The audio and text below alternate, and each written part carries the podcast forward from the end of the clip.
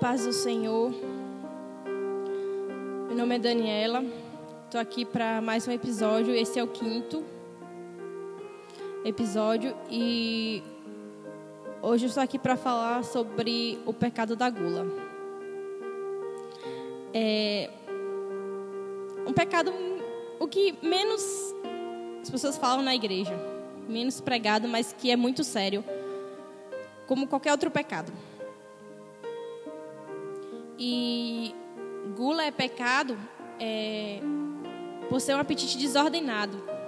E ele é muito cometido por, por muitos cristãos, já que ele se, se abstém de outros pecados.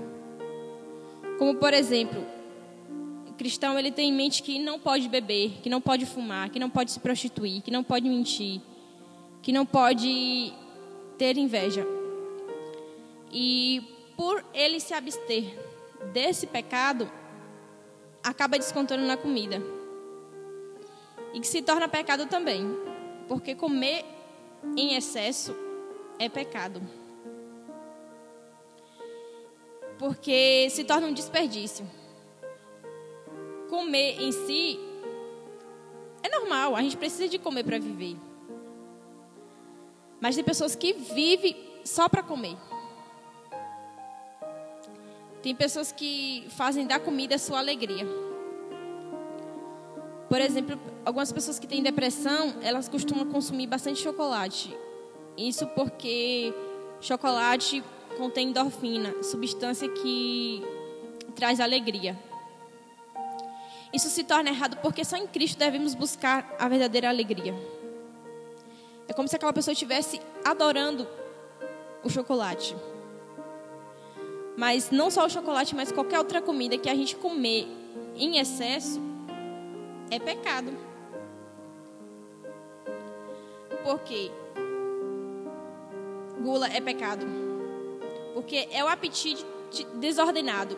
É comer sem necessidade. É o desperdício da comida. Uma vez que a gente já está sem fome, já está saciado, e comer além do necessário é gula ou seja, ultrapassar. O normal é que podemos comer dois, dois pães, por exemplo, dois pães franceses. Tem pessoas que passam disso, se torna pecado, porque é gula.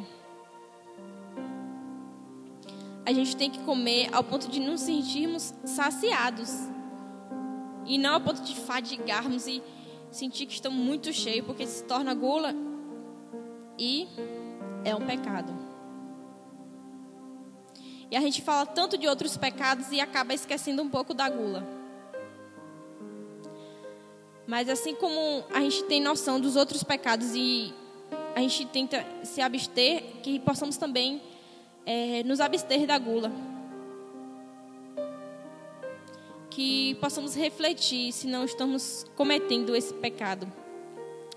E a palavra de Deus diz em Efésios 23, 2, que diz: Se és homem de grande apetite, põe uma faca na tua garganta.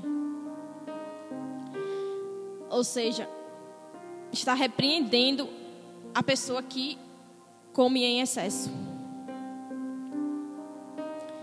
Que possamos ser pessoas que tenham domínio próprio, porque comer demais também é falta de domínio próprio. A gente tem que ter domínio próprio. Como, como um cristão que servimos a Deus, precisamos ter domínio próprio. A gente precisa, é, a gente precisa dar limites em todas as áreas das nossas vidas.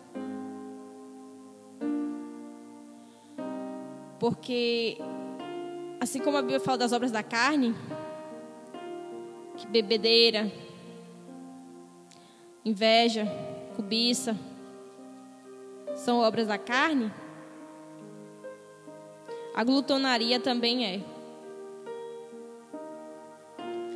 E a palavra de Deus nos ensina que que quer comamos, quer bebamos, que façamos qualquer coisa que façamos para a glória de Deus. Então, se cometermos o pecado da gula, se comemos demais, cometemos o pecado da gula, então entristecemos o Espírito Santo. E a palavra do Senhor diz: não entristeçais o Espírito Santo. É, a palavra gula no hebraico é, quer dizer falta de dignidade, ou excesso, ou entrega, a futilidade. Isso quer dizer uma pessoa sem valor, uma pessoa fútil. Então não queira ser fútil. Não queira ser uma pessoa sem dignidade. Que você possa ser uma pessoa que